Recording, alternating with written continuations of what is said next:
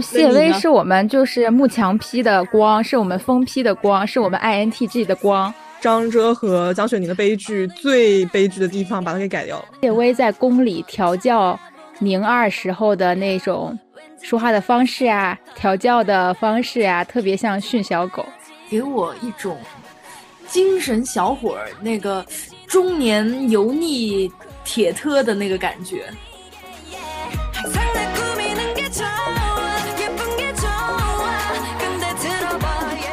Hello，大家好，欢迎大家收听第六十四期蓝莓酱和跳跳糖，我是 Helen。Hello，Hello，大家好，我是你们的朋友 Tracy。Hello，我是小兔。本期呢比较特殊，因为有福利好物要送给一直以来支持我们的听众朋友们。因为 Helen 是一个出差非常频繁的人，而且我的通勤时间也比较长，所以耳机就是我出门的必备单品。最近在通勤路上陪伴我的耳机就是 Tizo 最新推出的通勤耳机渊 X。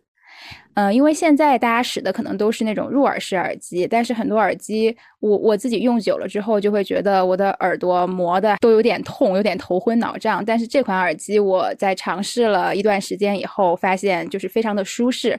同时呢，这款耳机还可以在手机上连接 Tizo Club APP，可以在这款 APP 中调节轻度、中度还有深度的降噪模式，然后根据你自己的喜好去选择，也可以调节中低音。比如说我听音乐的时候可能会偏好把低音调的强一点，但是听播客的时候呢，就会喜欢比较平衡的听感，非常适合我们平时通勤、出差还有喜欢 City Work 的朋友们使用。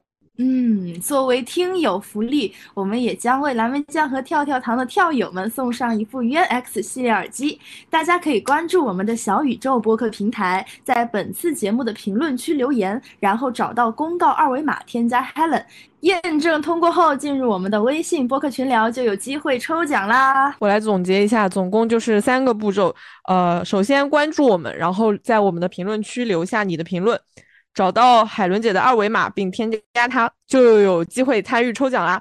嗯，我们的粉丝数和播客的听友群聊都暂时不算庞大，所以呢，中奖几率非常高，大家快来参与吧。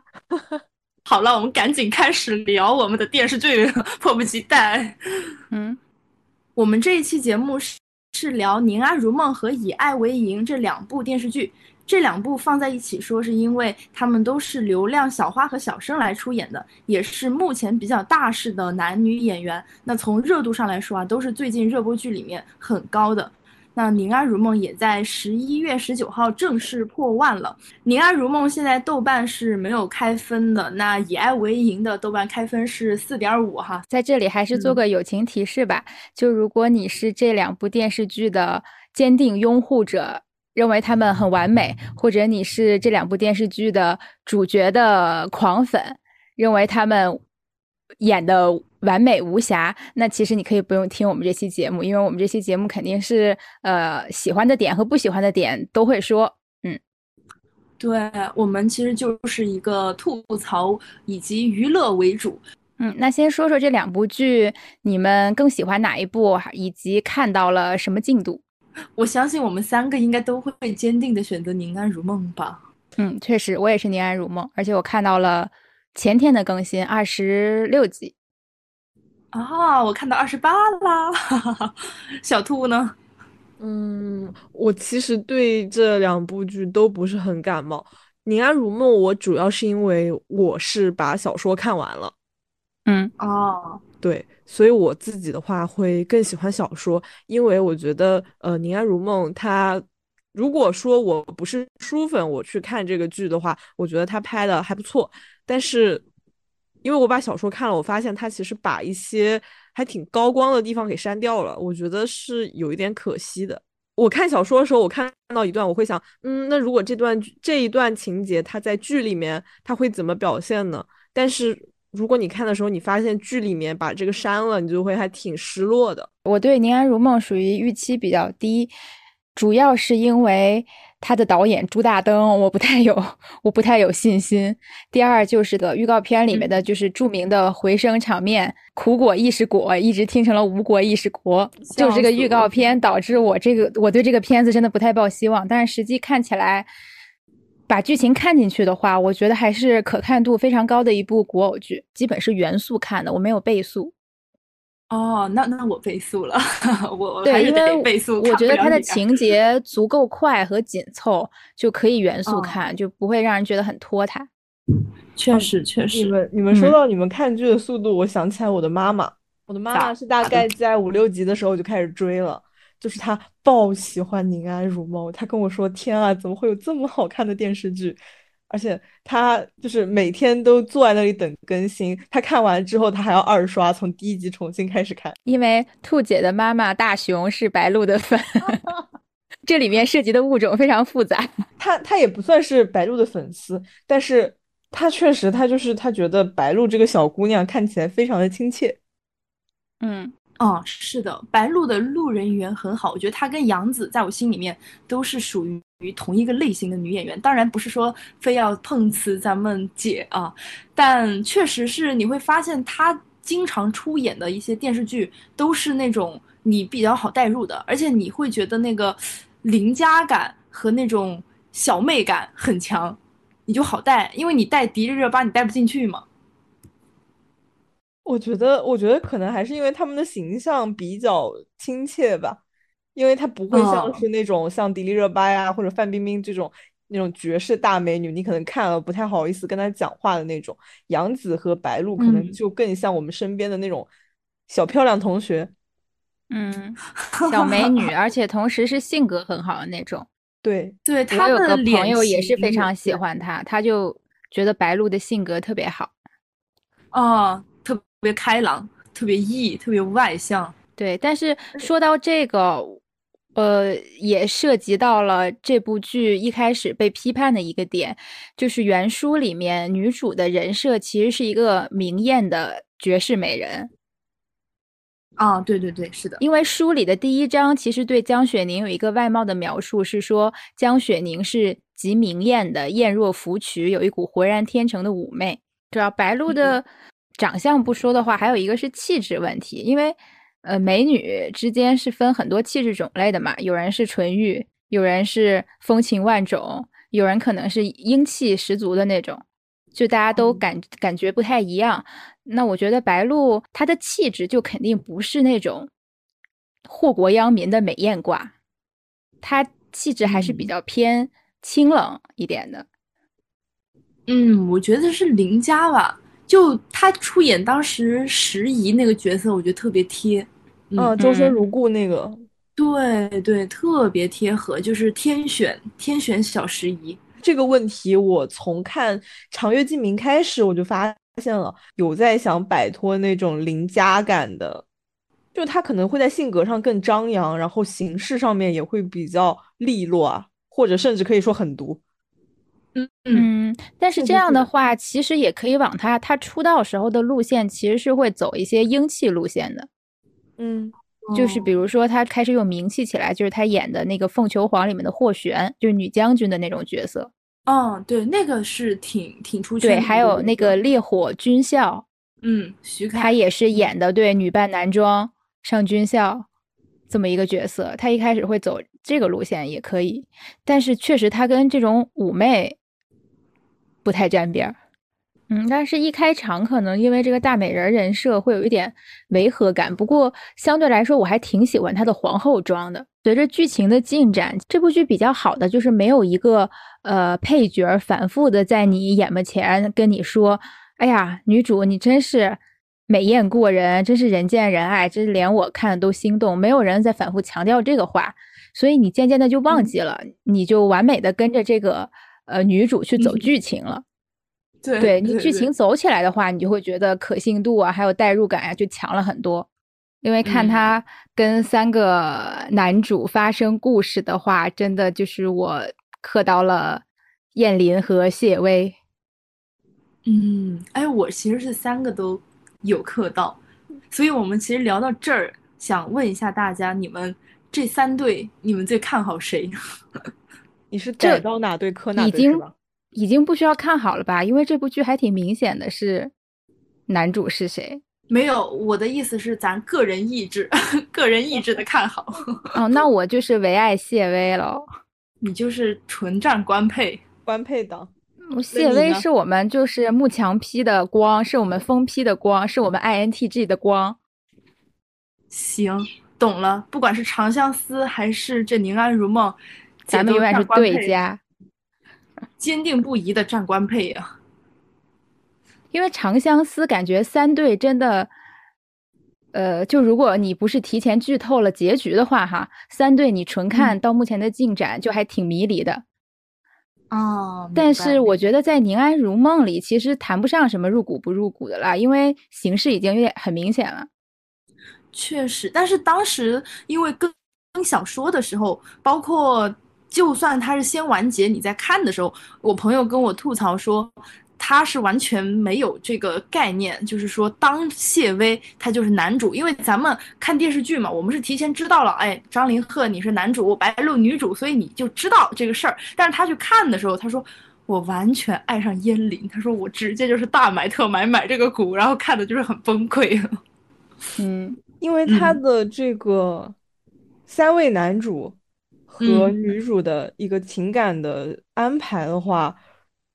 他安排的就是会有一点让人觉得有点烟幕弹，因为他最开始重生的时候，他明确告诉你他心属张遮，但是呢，前面就是燕玲带着他去玩，然后和他就是表白心迹啊这些，而且再包括呃还有什么他落难时候的一些事情，然后这中间又穿插了谢薇，谢薇其实相当于他有点类似于一个大 boss 的存在。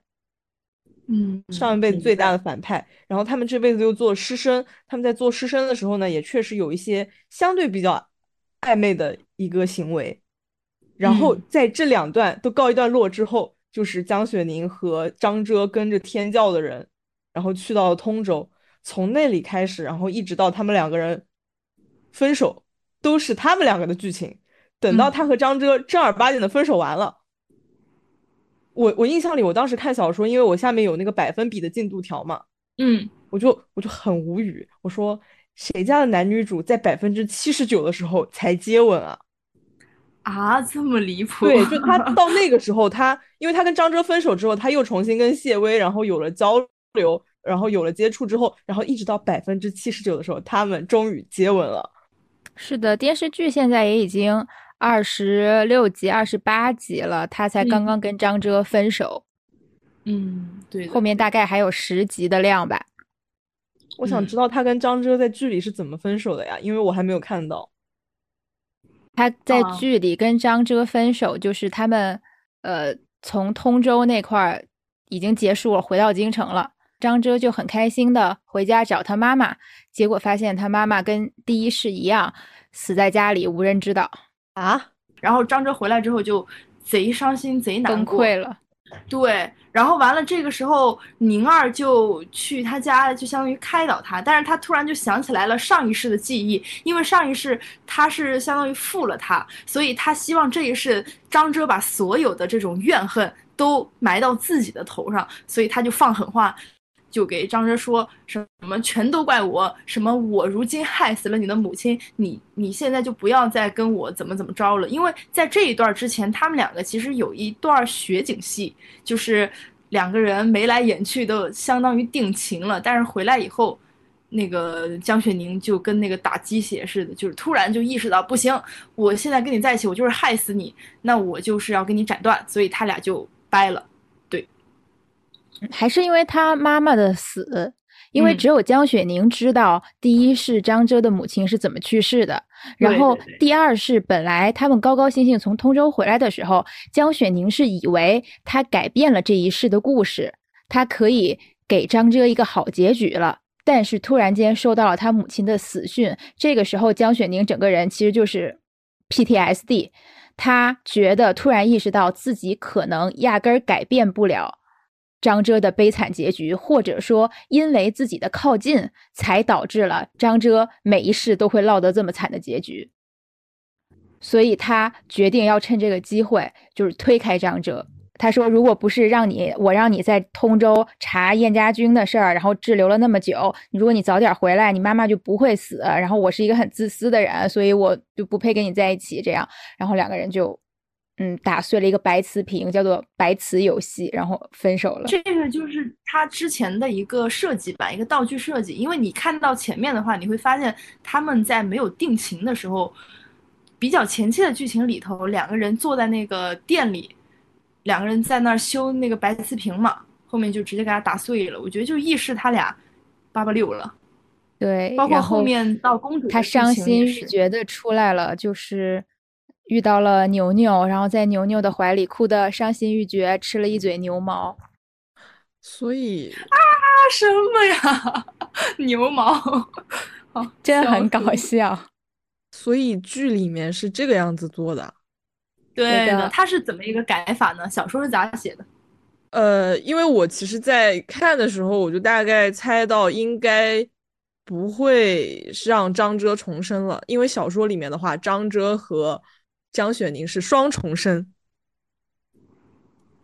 呃，然后他张遮他这辈子重生，他想要弥补的唯唯一的遗憾就是想要好好陪伴他的母亲。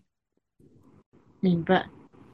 对，然后他呢也确实他保有上辈子的记忆，他也认得江雪宁这辈子绝对不不是上一世的江雪宁，就他也能猜到江雪宁是重生的，他也去接受江雪宁对他的好。然后我也是相信他们两个在通州的时候是真的对对方是有感情的。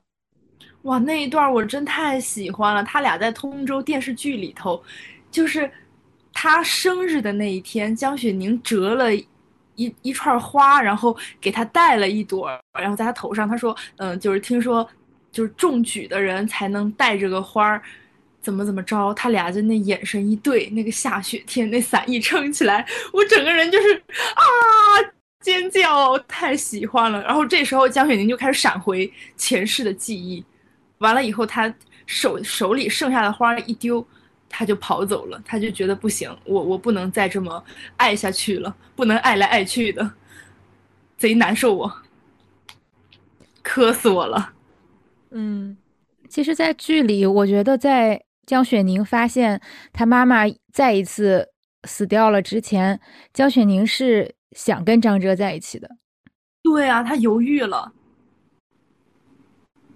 但是没办法，这事儿实在是太难过了，所以他因为这个挫折吧，就投入了牛牛的怀抱。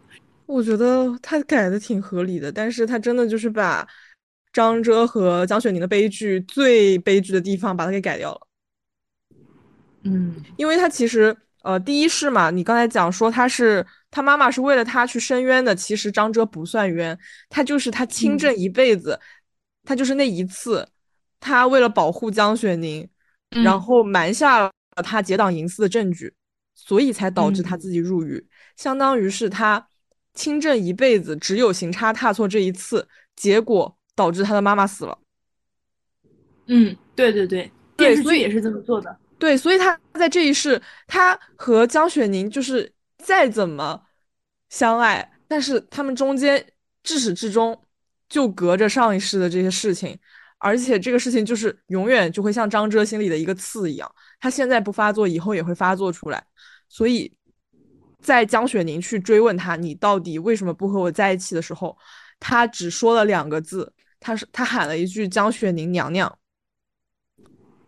天呐，我我当时戳死！我当时听到那两个字的时候，我脑子都要炸开了，因为他其实就是在表明我自己也是重生的。我知道你前世做做了什么，我也知道我前世做了什么。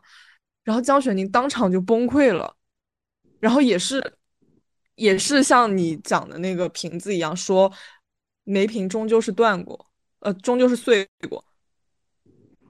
天呐，好带感，我好喜欢，就好喜欢这种设定。我想提问，我一直不懂为什么张遮，为什么江雪宁爱张遮爱的那么深？为什么张遮就是他的白月光？我觉得是因为张遮是他在第一世的人生里面见过的最正直、最清白、最无瑕的一个人。嗯，他就是他像他像劲松，就是他绝不会。为了那些权贵弯腰，所以他这辈子才会过得这么辛苦。对，因为他没有见过这种人。你你想想看，在江雪宁的人生里面，他见到的那些人都是就是那种污浊，然后各种各样的泥泞，对啊，算计，而且包括他自己也是那种心狠手辣的，在第一世里面恶女，那他身边的这些人都在各种想害他，只有张哲对他好。天，也不是只有张哲对他好，我觉得他纯粹就是因为张哲和其他人不一样，因为张哲你说他对他好吗？他其实也就是，嗯，我觉得张哲他上辈子他只在帮他瞒瞒下罪证的时候。流露出了他的感情。平平时的话，他其实对江雪宁就是那种很疏远的感觉，但他可能也是在被，就是在就那种大美女攻略你，那谁能顶得住呢？但是他前世还会有，就是他们两个其实有逃过难，然后帮他挡，帮江雪宁挡箭之类的啊？有吗？有的，在电视剧里是有段情节的，哦，有一个回闪，应该是做了改编吧？我觉得。我不确定，因为我书读的很快，我只记得一些特别特别冲击的场景。嗯，因为在我的认知里面，就是像江雪宁，她第一是那么坏的一个人啊，她这种人设，那所有人都是在，你不是说害不害她吧？因为大家都是在争权夺利，你活在这种名利场里头，那只要他不是在害你，他就是对你好啊。那张哲这个人。他一直以来都是保持着他自己心里面那片净土，就像你说的，没有见过这种人，所以完全吸引到我。我天呐，太爱了这白月光。他确实也是，就是一个非常，我觉得他是一个很重的一个人。嗯，很重，很重。我说真的，我建议所有人都去看小说，就是你们看了小说之后，你再去看这个剧，你真的会有不一样的感受。就是我会觉得他们两个人就是。有遗憾，嗯，然后他们是有有这个缝隙，有有缝隙，但是他们就是无论如何去填补，他们就是因为有前世的那些事情横在中间，所以没有办法把它填补掉。我觉得他是最佳前任的感觉，虽然他没有明说他俩已经在一起，但在我心中，他们早就已经大度特度，别管我了。嗯嗯，我暗自抹泪了，我已经开始流眼泪，就是很爱，爱了很多年的前任，但是没办法，现在就是没法。这个时候，你的现任站出来跟你说：“宝宝，没事儿的。”因为当时江雪宁说了一句话，她说：“再也找不到这么好的人了。”谢薇马上接了一句：“那就不找了，咱们找个最合适的。”他说：“那就再找一个合适的。”我天呐，这不就是现任搂着我，哎，搂着你说。没事儿，宝宝已经都过去了，前任就让他随风飘走吧。妈呀，我真的看得落泪呀！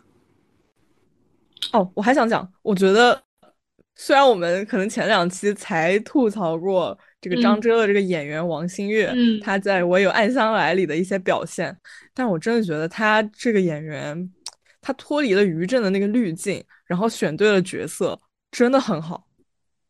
他戏很好，我觉得很能带入他演的东西，真的。就是他在那《我有暗香来》里面，我只能记得他的鼻孔，但是他在《宁安宁安如梦》里面就是演的很好，就遮感。但因为张遮这种人设实在不是我喜欢的类型，嗯，所以我磕不到他和女主。是的，但我也可以理解你的女主这样的。可能她，因为她对自己前世的判定是自己不是一个好人嘛，是一个为了做皇后呀，为了利益去算计、去交换的人，所以我也能理解她当看到这样一个，他对张芝的形容是如一轮皎皎明月一般的人，然后肯定会不由自主的想去触摸他，去爱上他。最后在最后一刻又发现他一身清正，却为了包庇保护自己而落了一身骂名而死之后，他。绝对会对这个人就是永变成他永生永世的伤痕。虽然你说你磕不到，但是我在听你这一段的时候，我都要落泪了。妈耶！是的，因为我觉得我磕不到的点是，我觉得张哲的妈妈太可怜了。对不起，我老是带入一些奇怪的点。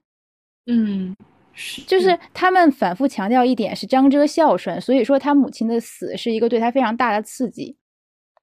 嗯，但是我想说，如果你真的孝顺，你真的想到了自己的妈妈的话。你前世为什么要这么做呢？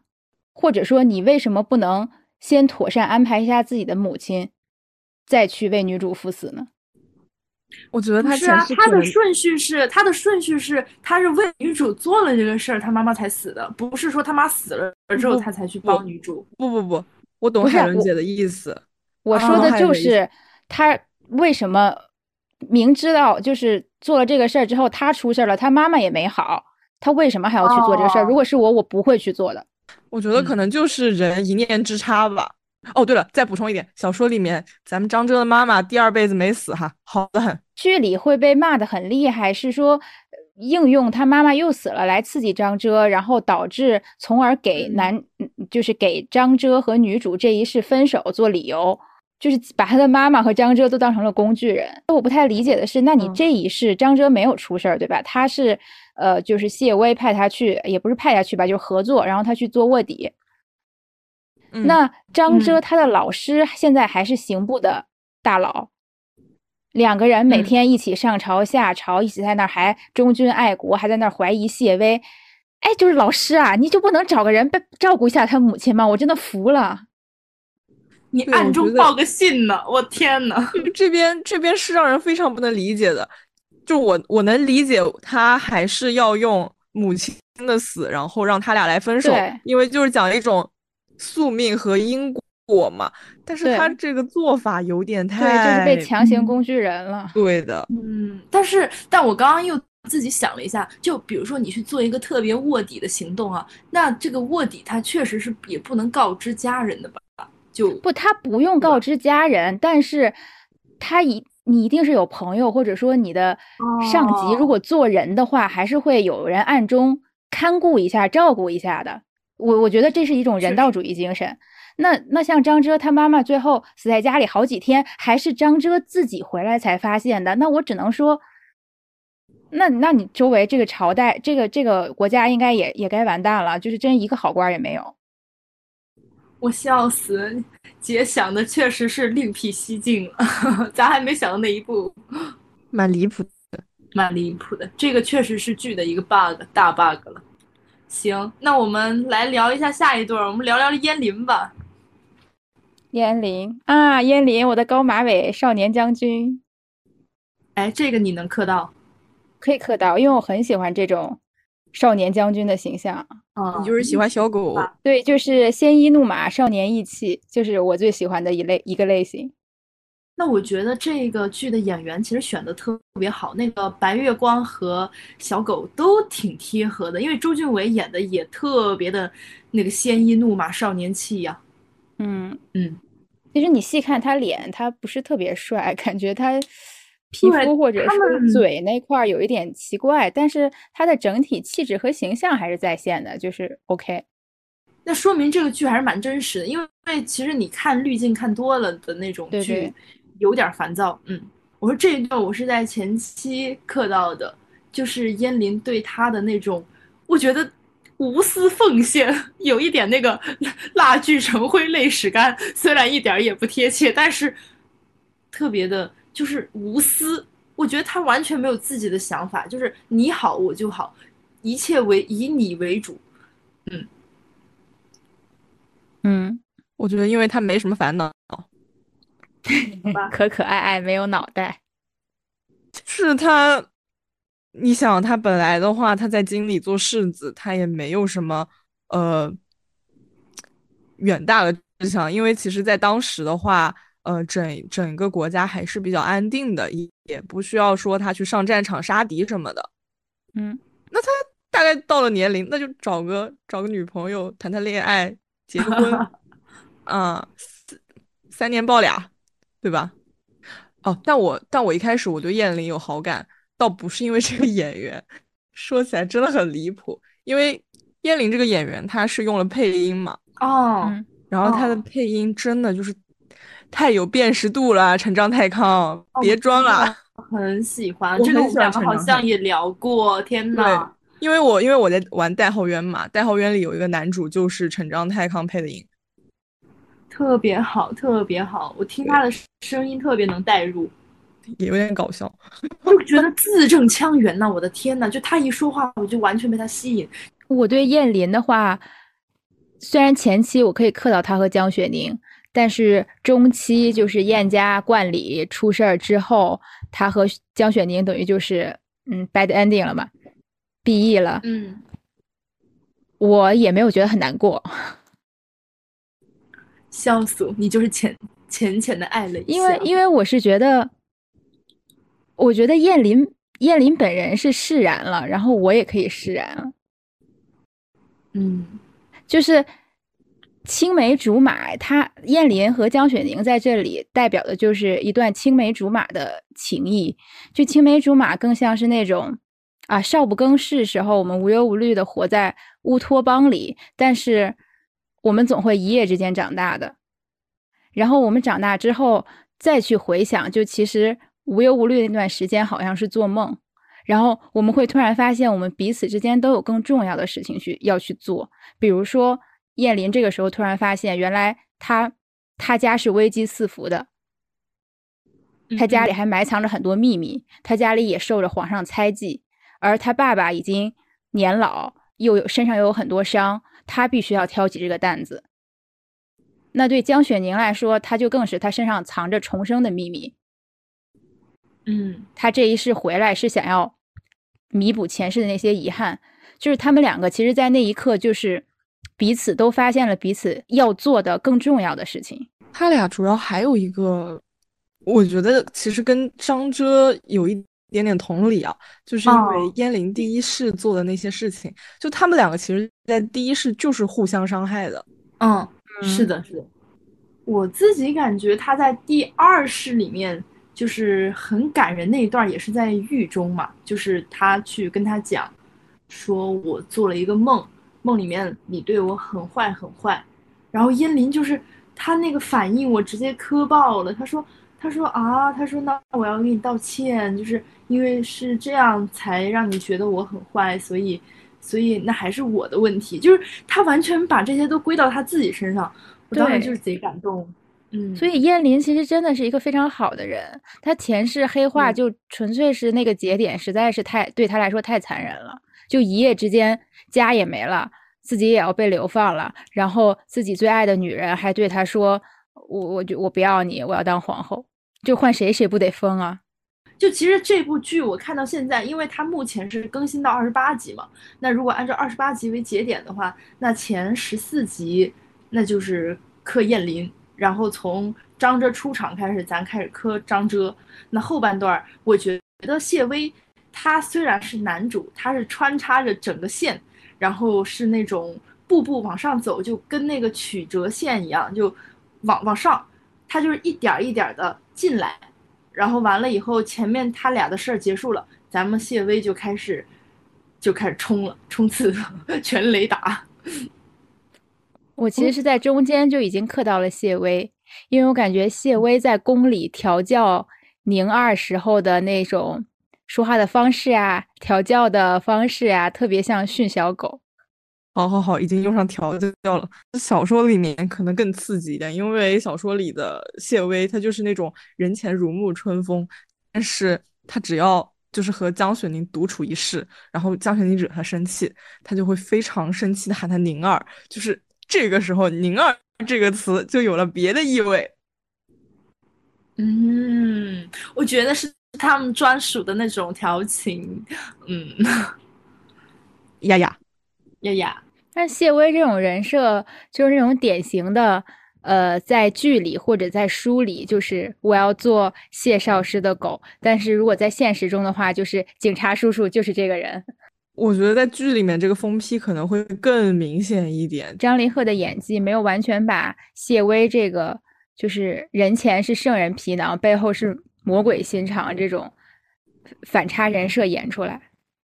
他满脸就写着“我有事儿，很烦，别来烦我 ”。嗯，我看他那个表情是挺烦躁的，对吧？就是我心里有事儿。早就说了，不吃碳水容易暴躁。天呐，好形象呀！就是他的那个有一个特写，我感觉是那个运镜很恶毒啊。你们应该能知道我说的是哪个，就是他们在上那个叫啥上上镜，哎，不是，就朝堂之上，哎，朝堂之上，哎，知道知道。他的那个斜眼看，我天呐，我觉得贼嫌弃啊！我感觉他像看到什么脏东西，被骂了。他一直就是。苦个脸也不是苦个脸吧，就是我觉得应该是年纪比较小，他 get 不到这种，所以他就是一直要让自己装作很深沉、很有心机的样子。有点紧绷了。对，然后心机全写在脸上。这个角色本身的设计人设，我觉得很天花板了。其实很难有哪个小生能演出来。我觉得，那那确实。上一部咱们聊他的剧是那个跟虞书欣那个《云云之云之羽》。对，其实跟《云之羽》做对比，我觉得在《宁安如梦》里头，他想就那个反而相对来说还行。嗯，因为那太蠢笨了，就是那个那个人设。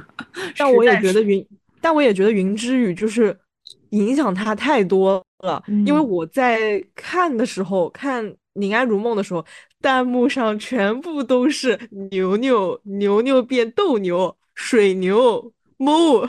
你那个猫，我瞬间就破防了。我，他这个牛牛的形象是根深蒂固、不可摆脱了。哎，是，就看他自己怎么搞吧。但是我们放过张凌赫，聊聊谢薇这个人吧。他就是，我觉得他就是那种，嗯，很早就开始喜欢江雪宁了。嗯嗯，但是他又不说在心里面，他不说，他真的不说，就江。江雪宁她在公主出宫之前，她不是过生辰嘛？然后有人给她送了一碗长寿面，她居然一直以为是公主送的。妈呀！结果就是谢少师送的。他真的就是，我觉得他就是属于那种，他要么就是憋着不说，他要是说了，就开始直接跟你本垒打，很好很好的一个人。嗯，确实确实，在剧里面，他对他的那种喜欢，其实看到那个就是从张哲结束那段开始，就特别明显了，就已经就是爱之深，情之切那种感觉。每天在这吃飞醋，醋啊，就是那个拳头都攥紧了，怎么你就不能在我身边了？就还在那编，还在那说，我们俩是师生关系，就凭你是我的学生，我天呐，你就不能说你喜欢他吗？你赶紧给我亲！哪家先生会让女学生天天去自己家练琴啊？我请问呢？哎呀，咱们就是说，这个古代人可能脑子没有那么好，好就还没有进化到咱们的现代脑。哦，但其其实这也是我觉得谢薇可以称之为人设天花板的点。哎，就他首先他回朝来，他的目的就很明确，他要嘎了谁，他要干什么。第二，他行动力超强，他就是一步一步在推进自己的计划，没有任何人可以阻挡。他也说过，坏的该杀，蠢的也要杀。对他直接说，张遮是好人，但你记住了，我不是。我靠，贼带感。对，然后第三就是，其实他也是明确，他嗯，不说喜欢吧，起码他是明确，他很在意张江雪宁的。嗯，对，因为确实可能。被迫于师生关系，也迫于他现在还是有自己背地里暗戳戳的这个事情要做，他也不能堂而皇之的就说我喜欢江雪宁，我要娶你怎么样？但其实他像刚才兔姐说的，是每天叫他去学琴，每天提醒他，每天教导他，调教他怎么做，包括听说他也跟着去通州了，遇险了，二话不说马上就去救他了。其实还有对张遮喊出那个呃，你们是师徒，但是谢某无拘。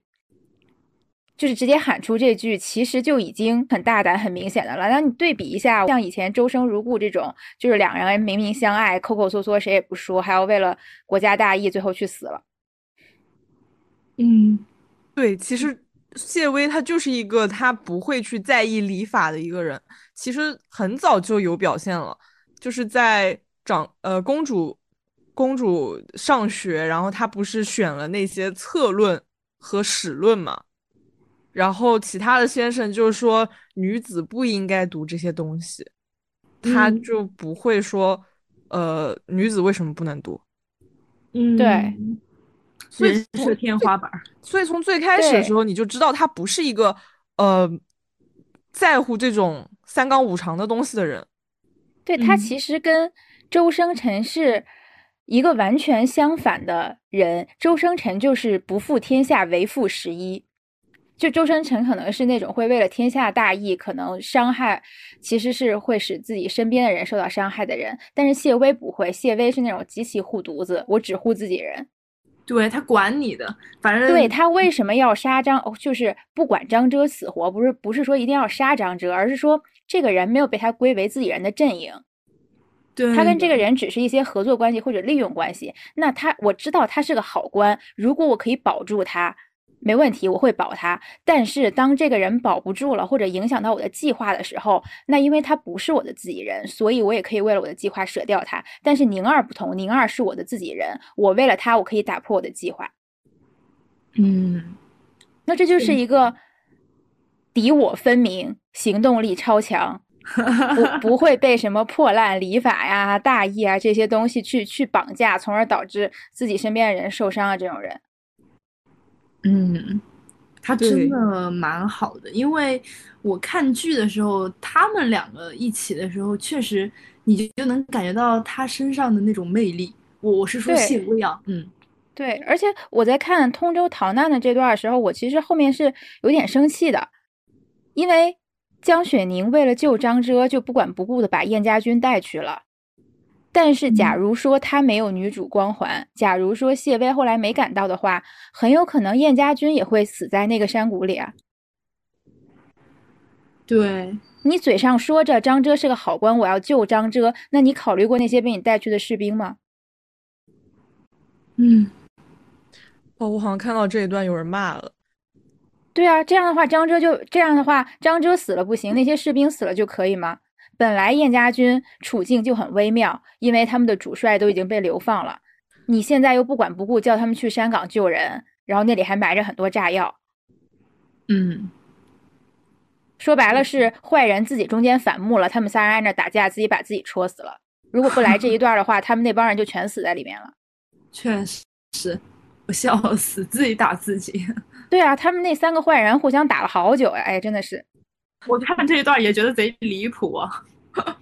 那谢薇，我觉得他除了这个之外，他到后期就是他完全把自己暴露在江雪宁面前之后，他就是完全疯狂了。我觉得那个时候他也很有魅力，就是喜欢一些疯子哈。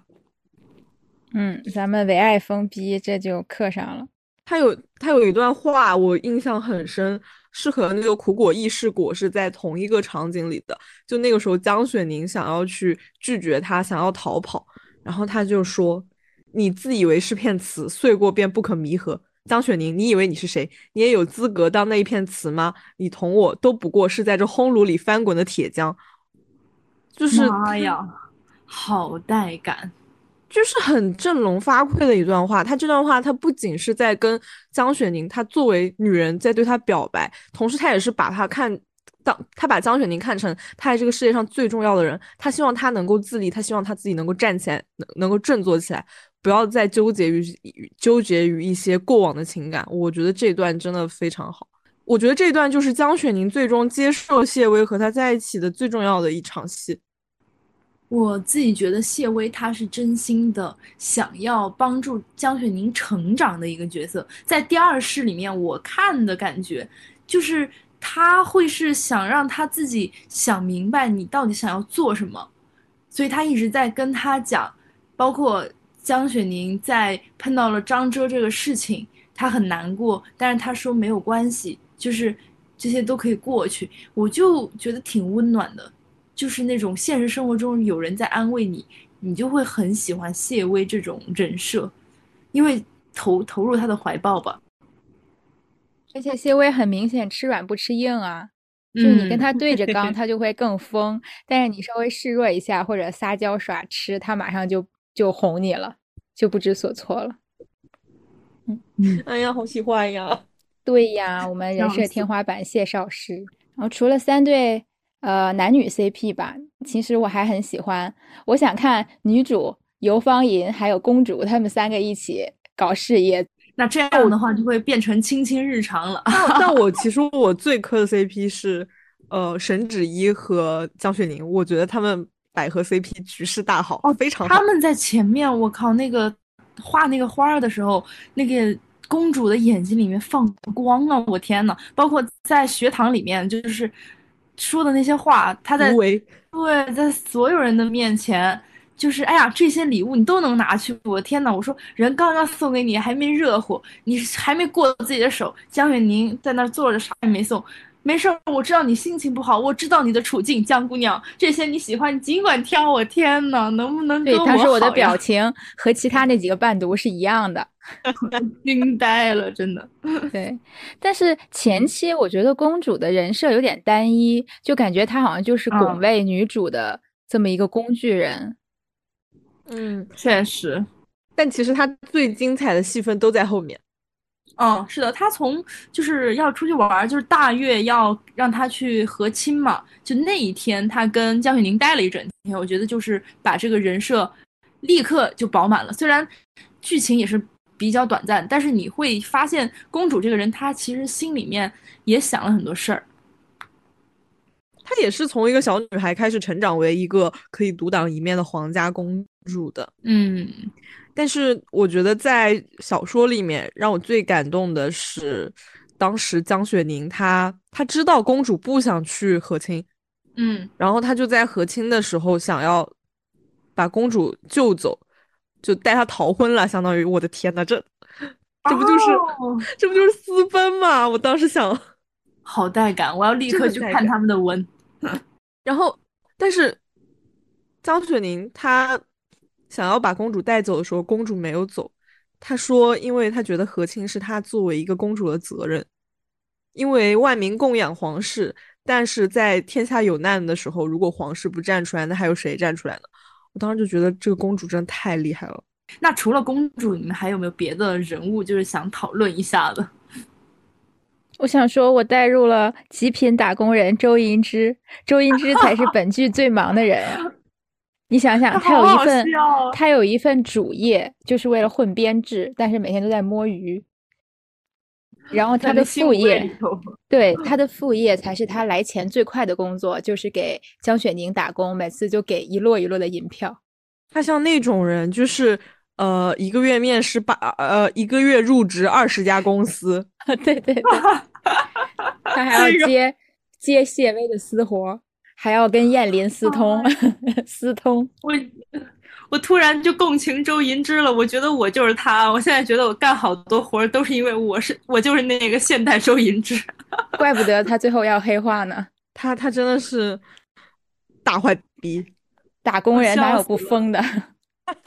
那他坏也是情有所原的。你想想看，他每天被这指使，被那指使，烦都烦死了。便宜又好用的打工打工人，就是我今天看了一个段子，特别好笑。他是这么说的：“他说你不要相信这个世界上不会有人爱你，像你这样便宜又好用的廉价劳动力，哪个老板不爱你呢？”别说了，妈妈。别所以各位老板看一下，看一下，最后周银之就是黑化了。你们看看，这样对待自己手下的打工人，总有一天会是个什么下场？而且我特别喜欢吕显那个角色啊，他真的演的那种非常的潇洒、嗯，放松又搞笑，而且那个演员长得蛮帅的。这个演员叫什么啊？这个演员叫秦天宇，好熟悉。对他演的就是，我觉得他有那个吕子乔的味道。我看到弹幕也在说，嗯。啊！我的弹幕说他好看，我的弹幕说他像猿辅导。哦，袁辅导，因为都推荐。他还像他长得，有人说有点像檀健次啊！哎，有的，有的，有一点，有一点眉眼那块有一点。哦，我这边的话，我可能还，我觉得游芳莹是让我印象很深刻。就算她第二世她不是穿越过来的那个很勇敢的女生，但她也是。自己一步一步成长出来，然后摆脱他自己本身要被囚禁在伯府里的那个命运。嗯，然后他反正就是在最后几，就是他临死的时候，他跟江雪宁说，说他其实在那天坠湖的时候，隐隐约约看到了一个人，但是他，他就，然后他后面就他就在想，是不是姑娘其实想要见的是那个人，而不是他。天呐，我毛骨悚然。对，然后就是就是，我觉得他在小说里面，因为他有各种这种重生啊、穿越的成分在里面，所以他有的时候他就是那种前世今生的这种结很多，像这种情节也很多。然后他就是江雪宁，就是很痛苦，因为他其实就讲嘛，他最开始他就是想要去找原来的那个穿越过来的游芳莹，而不是这个。伯府庶女游芳吟，但是游芳莹她还是靠自己一步一步成为了，就是去接近姑娘想要的那一个游芳莹。我觉得在那一刻，其实张雪宁她应该是有一点悔恨的。哇，好深刻啊！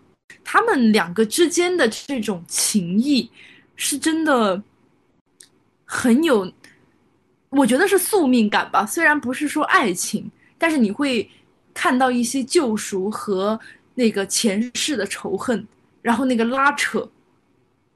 嗯，是，嗯，嗯。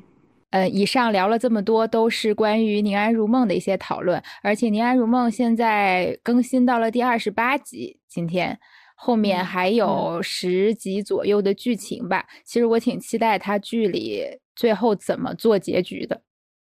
嗯，没事，我们下一次可以接着给他聊完。嗯，对，会继续看完这部剧。嗯，那下面的时间我们。浅聊一下以爱为营吧，因为我得承认以爱为营，呃，就是现偶剧一直不是我喜欢看的类型，所以我有点看不下去。就我不是他的目标受众，我大概只看了三集左右，外加一些网上的 cut 和 B 站的 吐槽视频。对的，我我今天去大看特看了一溜的解说，但是我的剧情也是看了两集的，sorry。小兔呢？看看了多少？我和你们差不多，因为我自己的话，哎，我其实我心里有点虚了，因为我其实看的不多，但是我我确实是因为对他怨气很重，所以才看不下去。可是我没看，我就不太好意思说他不好。是的，啊，你这个怨气从何来呢？我觉得他就是非常粗糙的一个剧。而且，就就是很很典型的那种霸总霸总套路，我不是很欣赏这样的剧情，因为毕竟现在已经是二零二三年了。如果我想看这样的剧的话，那我可以从我可以回十年、二十年前找，我不想现在还看到这种东西。对，因为我只看了三集嘛，所以我觉得也没什么资格去批判后面的剧情、人设什么的。因为看 cut 还是怕有断章取义的，或者说被营销号误导的这个。可能性，但是如果说你想，呃，就是大家可能也在微博或者在 B 站上已经看到不少那种，呃，UP 主做的吐槽视频了，就是隐隐有人间烟火的那个架势，对，所以也也不需要我们再去赘述这些东西了。我我觉得我们今天在这里聊。我主要想说几点，我看了这几集，还有网上一些讨论的感觉。就首先是我打开第一集，是放在了我朋友家的大电视大彩电上面看的。就是芒果台的滤镜呢，好像真的很奇怪，就是它那个白的，让我感觉人的脸部轮廓都在发光，就是都是光晕。哦，对，它这个滤镜开特别大，我感觉王鹤棣的轮廓都看不清楚了。对，而且王鹤棣其实他算是，呃，比较浓颜，比较立体，然后感觉把脸都磨平了，然后就更别说本身颜值没有那么浓的白鹿了。对的，而且王鹤棣给我一种精神小伙儿那个中年油腻铁特的那个感觉。嗯，你要会不是他本人，我不是说他本人是这个感觉，是这个剧的妆造给我一种他就是上那个那个某手上头非常火热的那种主角，你明白吗？特别精神，贼利落。这也可能是因为他密集的大量的一些小动作，那种耍耍帅的合集，他非常的离谱。就是什么摸鼻子、蹭眼镜、抖抖手，在桌上敲两下，然后翘二郎腿走路带风，就是就跟那个陈飞宇在典礼上面一分钟做做了八个表情、八个动作，你就会觉得贼受不了，很离谱。嗯，因为王鹤棣他本身其实是自带 B King 的气质的，他真的不要再去演我是个 B King，他自己在综艺里面。会自然很多，就不得不狠狠地骂一下这部剧的造型团队。这部剧的造型团队据说也是《玉龙》和《安乐传》的造型团队。就看了一些王鹤棣之前的那个《桃花坞》，还有上的七七八八的综艺，其实王鹤棣自己的穿搭都比这个剧里的好看很多，帅气很多。对的。就也不是说咱们年轻，咱们年轻这一代的霸道总裁，好歹就是，其实应该都挺潮的了。你看现在很多什么好利来的二公子呀，还有什么谁谁家的公子富二代，其实在网上都是以那种很年轻、很潮流的面貌出现的。咱就非得还按那个老派的总裁去塑造吗？我觉得也不一定吧。嗯，相对来说。其他的男配，他们给人的这个设定和亲和力就好很多。就是他那个什么哈佛留学精英，就是他给人一个很运动的、很阳光的感觉。我觉得这个就挺符合的。嗯，但总体来说，我觉得这部剧里边的人物都挺装的。因为我看了一眼第一集，那个你说的那个哈佛精英是那个玉玉教授嘛？啊，对，就是我我的意思是，他的妆造嘛，整体会比男主。你会能更容易接受，嗯嗯，但是他第一集就是在那个宴会上和男主相遇嘛，就两个人都穿的西装，然后在那里对话，端着一杯红酒，然后再说什么？你看一下那个谁写的文章，什么朱兴国谈货币战争，然后那个王鹤棣接话说，嗯，我有印象，哦，两个人装爆了，听得头都大，笑死。就是你就会觉得正常人也不 就是商业 social 其实也不太会这么说话。我工作的行业，我见到的一些什么老板呀、VP 啊，就大家还都挺接地气的，不会说故意那样子说话。如果有金融界的姐妹们，我觉得可以来告诉我们一下，到底是是一个什么状况？对，很奇怪的一个点。我们正好说到这个，就除了男女主，我觉得其他人都我都可以接受他们的造型。嗯。我认为是造型团队想突出一下男女主，但是反而他们用力过猛，把男女主给的造型给做坏了。只看到第三集，我印象非常深刻的一个场景是二三集在演一个事情，就是反派女配那个徐雨玲，她悄悄偷了女主郑书意的采访稿，然后先一步跑去实验的公司截胡，骗实验说，呃。郑郑书意有事情来不了了，所以临时换我来采访您。他就是想结掉这个活儿。嗯，当时那个场景呢，这个反派的女配她穿的衣服是上身白 T 恤，下身是阔腿的西装裤，然后整体看起来披肩发，整体看起来就没有任何问题，非常的职场知性，而且简单不做作。但是这时候镜头一转。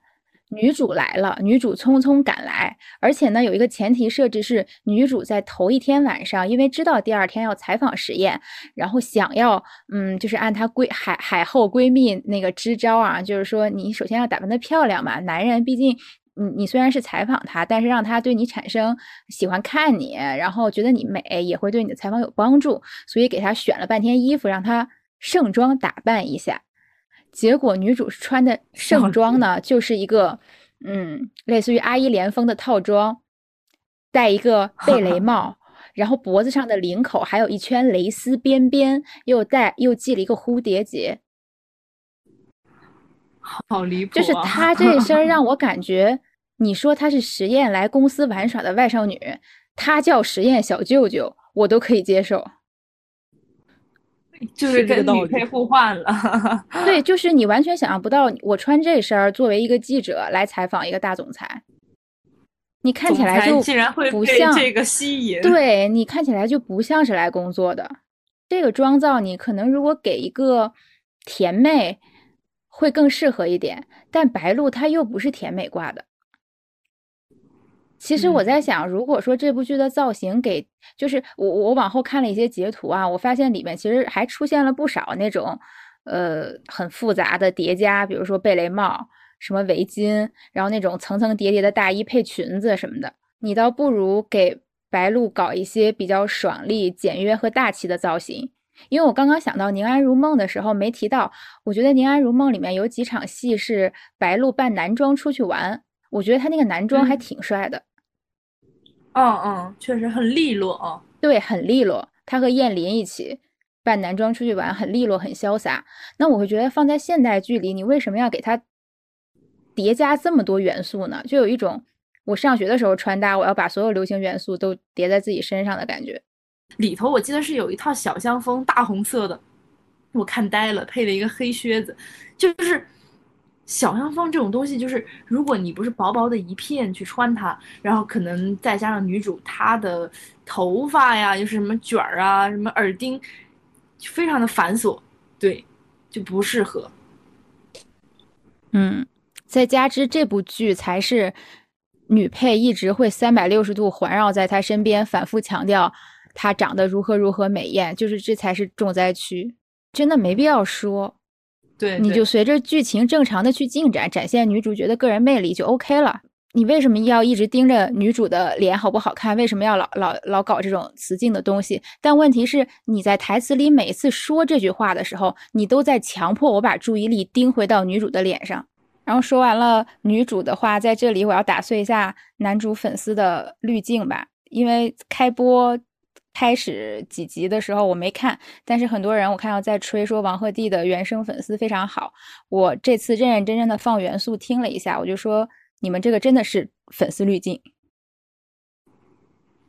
因为他的台词听起来呢，就是他有在努力，我能听出来他是在拼命的想压制自己的川渝口音，让自己的普通话标准。但是就因为他要压制他的口音，导致他的语调和语速是。不太对的，嗯，对的，不像是正常人说话。对，不是因为正常人说话其实是有很大的起伏和快慢变化的，就像咱们现在说话一样。嗯，但是你会觉得距离，当然一方面我不知道他是不是想表现实验的那种，嗯，比较高冷啊，比较强大的气场，再加上他想要压制这个口音，导致他整个人说话就是你感觉他在憋着一股劲儿啊，是这样的，郑记者。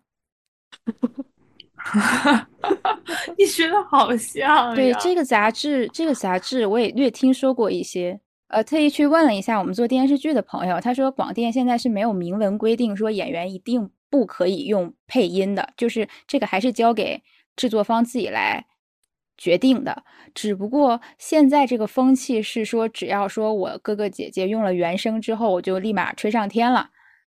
如果他不用原声，他就没得可吹，就低人一等。所以现在这些演员、这些小生小花们开始大量的使用原音。我我想说，咱们真的不必哈，咱们先把这个演技啊这些这些东西练好，然后私下呢，咱们再去练练普通话，慢慢的一步一步来，没有必要折磨我们观众。就相比之下，我还是 会想听一下那个姜广涛啊、古江山啊、陈陈章、泰康啊这些。美妙的声音的？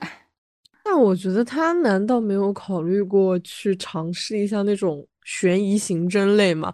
因为呃，他们好像比较偏爱在川渝地区拍，而且还非要用方方言来演。对，哦，是哦，还不错哦。不是有讲吗？说重庆是中国的歌坛。然后说完了造型还有配音这些事儿，我想吐槽的第二点就是这部剧的分歧在。它好看难看的分歧，其实在于有些人就是谈恋爱小甜剧、土甜剧的受众；有些人就是他除了看谈恋爱的部分，他也需要这部剧里有一些事业线呀，或者说有一些男女主共同奋斗成长的路线，有一些这个东西我才能看下去。就我觉得咱们三个应该都属于这一类。嗯，其实我不算是说一定要属于哪一类，而是在于我会看这个剧的合理性。如果说你你就是一个小甜剧，你给我整好了，我也很爱看呀，就是纯甜嘛，咱们就看你谈恋爱，OK 的，而且男帅女美没问题呀。但但关键在于你给我整那么多铺垫，老多了，咱们这职场各种险恶，各种这女配还在那个恶毒的女人，怎么还偷我稿这那的。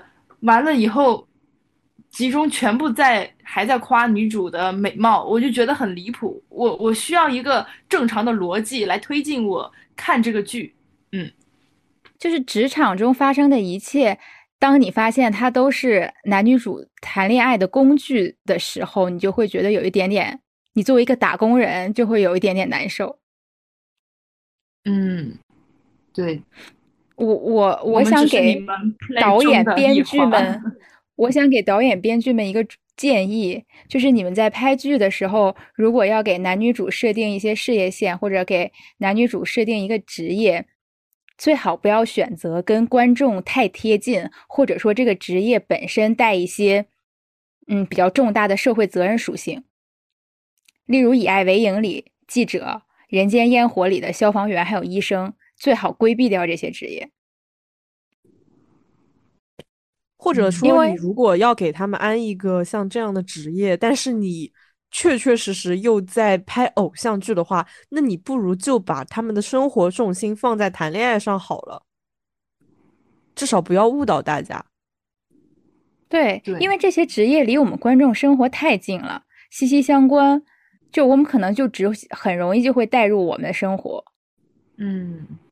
当女主她带着这种有社会责任感的职业身份，但是却在跟自己的工作对象你侬我侬谈恋爱的时候，我们看就会极度不适。所以我比较同意刚才兔姐说那个，要不然你就给他设定一个身份，但是你架空他，你就别太演他在职场上做什么，让大家忘记；要不然你就好好去做调查。你既然写了职场这条线，你就把这条线写好。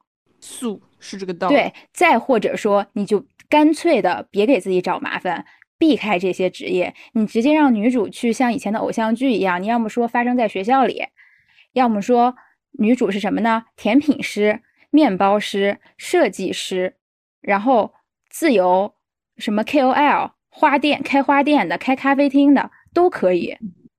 蛋糕小妹，对，就呃，倒不是说，倒不是说要做什么小妹，不是说这些职业不好或者怎么样，而是这些职业它都是那种自由度非常高，然后包容度也非常高，你想怎么发癫都没关系，影响不到别人的这种职业。嗯，建议他们和乙女游戏学习一下哈，什么小小画家、设计师，对，而且离我们又比较远，我们也不会觉得那个。对吧？你你天天，你比如说你是一个甜品师，但你天天都在跟男主谈恋爱，我们也不会去思考，哎，那你甜品怎么办呀？你还做不做生意了？这个就没，我们不会思考这个。但是你如果说你带入的是一个跟我一样打工人的身份，你是一个记者，你是一个医生，结果你天天跟男主谈恋爱，那我就会想了，哎，那你这班还上不上了？那还看不看病了？嗯，但是话又说回来，我突然想起来，我刚才不是提了那个乙女游戏嘛，然后。真的有，呃，在现实生活中做设计的姐妹，他们会说，他们在玩光夜的时候，他们的就是那个里面有一个领导，他如果在说你的稿不行，他们就是会立刻惊醒，有点 PTSD 的感觉。嗯，但这个以爱为营也是我朋友的室友是做记者的，他那天说，我绝对不会爱上一个卡我稿子的男人，对吧？嗯，这跟这跟打工爱上同事、军训爱上教官有什么区别？笑死，笑死！然后第三点，我想吐槽的就是配角掀桌子的问题，因为 B 站开始有人怜爱了那个配角，就是安悦溪饰演的那个徐雨林。嗯。很漂亮，我因为我其实一直 get 不到安月熙的颜值，但是在这部剧里面，我真的因为这个穿搭衬托，我反而觉得她特美。我天呐，我一直还觉得她挺漂亮，但是她没演过什么很好的戏。嗯，我对她的第一印象是《青春派》嘛，就是跟董子健。